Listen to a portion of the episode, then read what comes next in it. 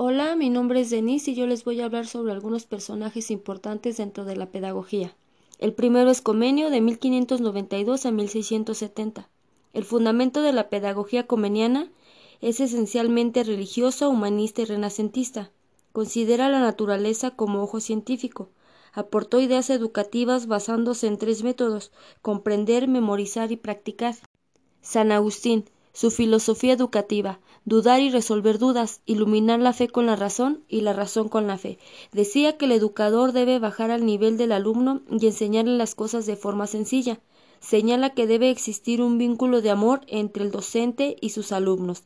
John Dewey, 1859-1952, filósofo del pragmatismo. Él decía que el interés es la base de la pedagogía entendió la educación como la suma total de procesos, los cuales una comunidad o grupo social transmite sus saberes y objetivos adquiridos. Decía que se aprende haciendo, que la construcción del conocimiento es a través de la experiencia. Johann Herbert, 1776-1841, filósofo y pedagogo alemán, considera como fin educativo el desarrollo de la virtud. La idea clave de su pedagogía es que la instrucción es la base de la educación Entiende la educación como un proceso de instrucción moral donde el principal resultado es moldear los intereses y voluntad de las personas. Skinner, 1904-1990, psicólogo estadounidense. Su teoría del condicionamiento operante. La conducta puede ser modificada o alterada según el estímulo, positivo o negativo. Facilita el proceso educativo a través de la aplicación y desarrollo de motivaciones específicas. Permite la adquisición, modificación o supresión de las conductas sabiendo administrar los estímulos. Jean Piaget, 1896-1980, biólogo suizo.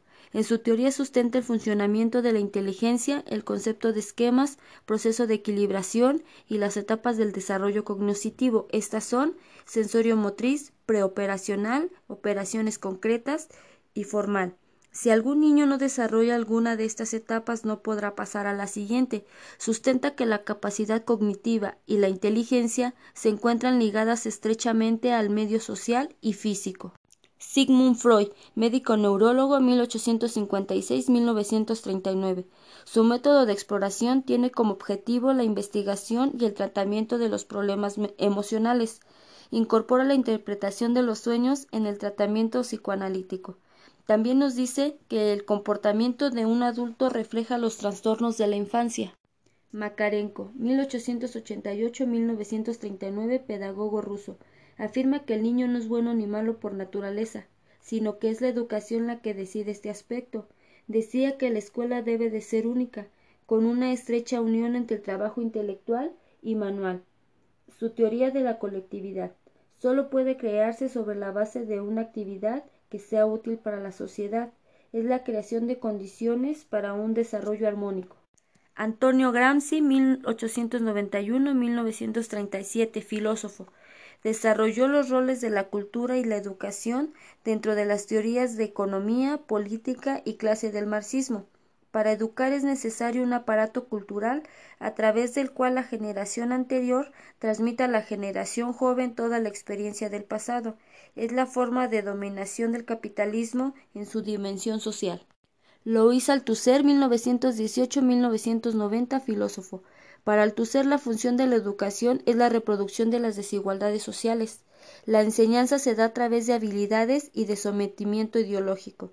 El sistema educativo forma estructuras mentales y reproduce la herencia social. Paulo Freire, 1921-1997, pedagogo brasileño. Su pedagogía de la liberación consiste en un proceso de concientización de la condición social del individuo, que la adquiere mediante un análisis crítico y reflexivo del mundo que lo rodea. Educación popular, una forma de hacer política y transformar la realidad. No hay educación neutra, es política. La acción y la reflexión hacen un proceso de transformación. Dice que no hay cultura del pueblo sin política del pueblo. Gracias.